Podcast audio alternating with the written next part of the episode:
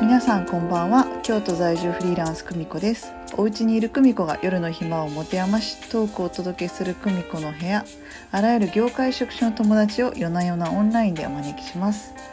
本日のゲストは京都伏見のお昆布屋お昆布屋さんとだしバーお昆布北瀬店主の北澤さんですよろしくお願いしますよろしくお願いします。はい、よろしくお願いします。ということで今日はおこぶ北瀬、はい店主、はい兼お昆布屋さんをやっているはい。北澤さんにお越しいただきました。おこぶ北瀬はどんな出しバーって言ってますけど、どんなお店でしょうか。えーっと一応昆布とだしをメインに、あのー料理を作りましてう、ん、えーっと伏見の日本酒をはじめ、あのー全国の日本酒を飲んでもらうっていう店です。おーというお店ですけど、まあ普通の居酒屋とは全然違う、ちょっと違う雰囲気を放ってますよね。いえいえいえ。あのネオンいいですよね。お店の外にあるネオン。そうそうそう。あれね、一番最初につけた時ね、うん、お前、気違い、あれ先生がね、あのー隣の昆布屋を改装するときに、はいはい親戚がね、あの、お祝いをくれたんですよ。はいはいで。僕はそれをあれをそれでそのお祝い金であのネオンを作ったらうん。 「お前は気違いかもうあもう放送禁止行動かお前はちょっと何を考えてるんや」と言われたんですけどはい。やっとそれが時代に追いついてきた感じですよねあのネオンは何年前に作ったんですか10年前ですよ、あ、10年前やったんや。うん、えーだってネオン、ネオンサインが結構若い子たちの中で流行り始めたのは4、5年ぐらい前ですよね。4年前と。ですそう。うん、すごいネオンセン昔スか。ら好きだったんですよ、あ、そうなんですね。うん、 でもうねあのその町柄が今こっち今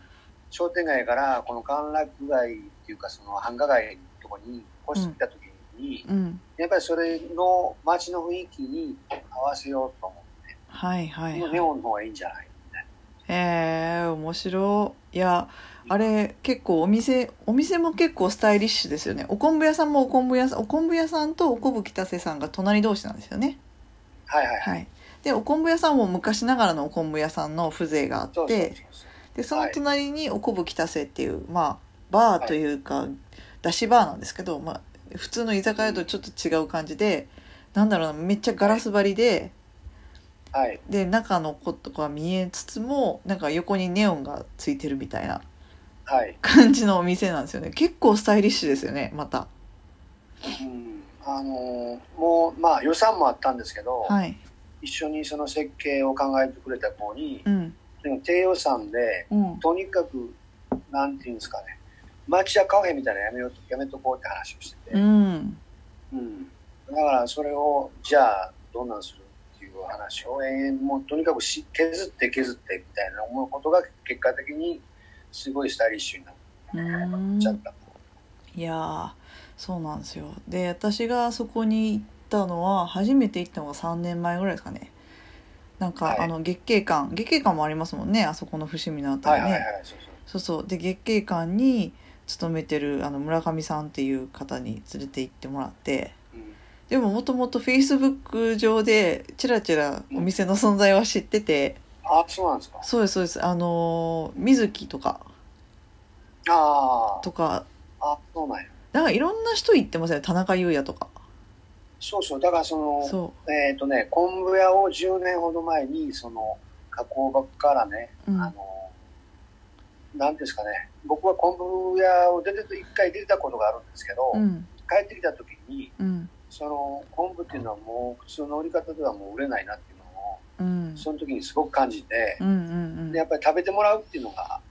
一番の近道かなと思って、うんそのあの今昆布売ってるところでも小さいカウンターを作ったんですうんうよちゃんと飲食の免許も取って、はいはいそはれいで今後今のコンセプトがもう10年前にあってはいそこにだしでそのお茶漬けを食べてもらお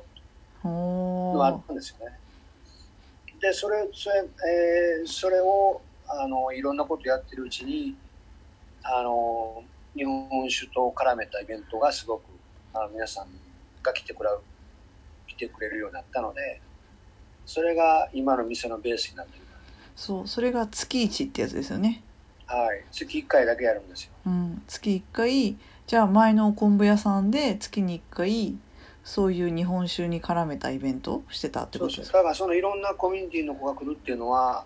うちの嫁が2ヶ月ぐらいでもう私こんなんやってられないみたいになったんで すよもうこんなしいのもうやめてみたいになってはいじゃあ誰かやる人いないみた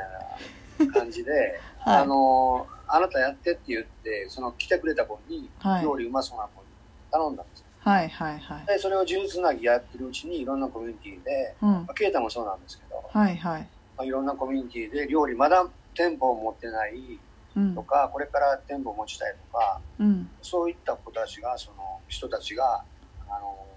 料理をし出すような昆布をテーマにね僕はこれうん僕から出すテーマっていうのは昆布を使ってくださいってだけのテーマで好きな料理だしえそれ10年前にやってたってことですかえっ、ー、とね何年これ前は、えー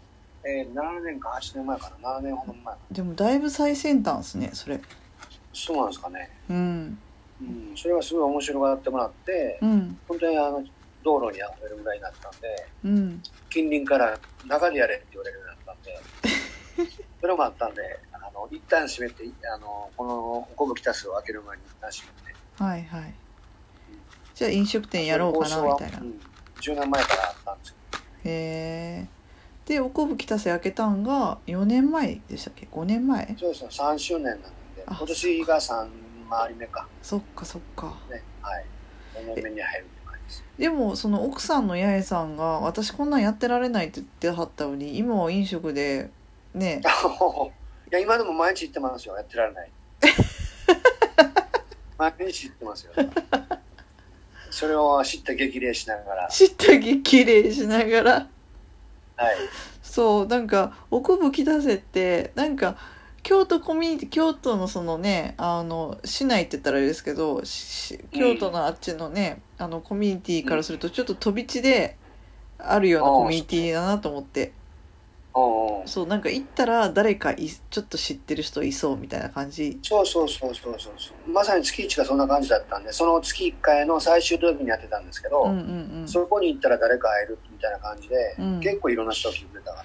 そうだって私鏡職人のあの山本さんとかもそこでね、うんうん何回か会ってるしそうそうそうそあうと松本酒造のねあの蔵そう蔵そう人蔵人とかやっねてる子とか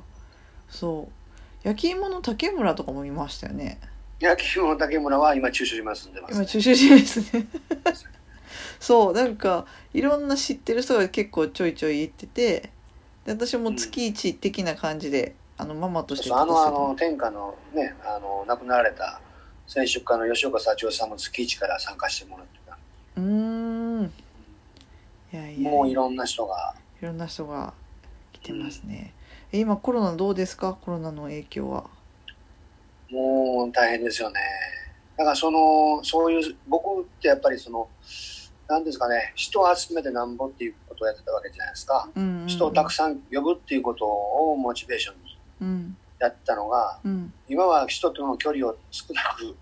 とって、うん皆さん人来たい来ませんよっていうになってるじゃないですか。うん全くの逆になってしまったのうんうんうんで、どうしたらいいんかなっていうのが正直、うんうんここずっと考え、毎日考えてることですよね。けどなんか動きあったなって私が思ったのはそのフェイスブックグループのなんか招待みたいなのがうん来て、はい。なんかねあの当面はちょっと知り合いだったりとか知ってる人だけ一旦あの飲みに来たい時は来てねみたいにししようかなっていうそうそうまだやり方がまだどういうやり方でやったらいいか僕らもわかんないんで、うんあのそういうのを友達とかをにやりながら模索しながらやらなきゃ今いけない時期かなうん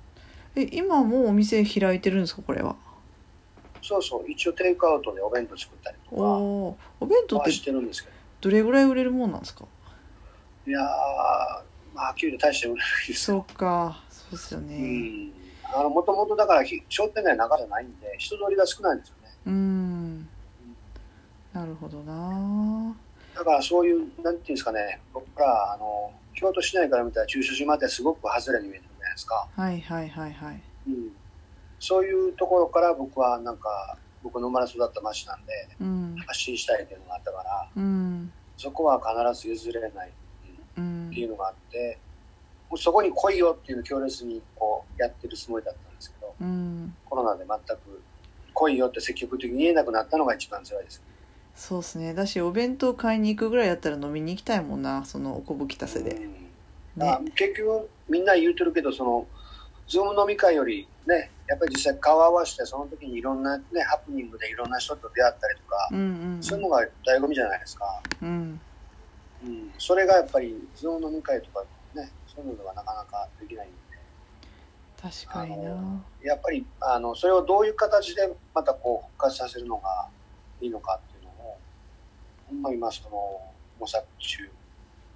ですね。なるほどはいということでではそろそろ時間なので北澤さん今日の一言お願いしますはい、えーじゃあピースピースその心はその心はうんなんていうんですかねあのどんなことでもこうなんていうかな望まないと叶わないですよっていうのがあるんですけど、ううんん、常にそういうコロナのこともそうなんですけど今結構ギスギスしてるじゃないですかうんねいろんなところで、うんうん、普段はそういうことを感じないんですけどこういう時こそなんかそういうの本当に望んでねやるとまた元の世界に戻れるかどうかわかんないんですけそうですねじゃあど元感じかなでも元の世界に戻るっていうよりは何か進化して戻りたいですね進化するでしょ進化するでしょうん多分生き残った人は進化するでしょう、まあ、そうですね生き残りましょううん生き残りましょはいということでうん今夜はこれにてはいおやすみなさい、うはいおやすみなさいありがとうありがとうございます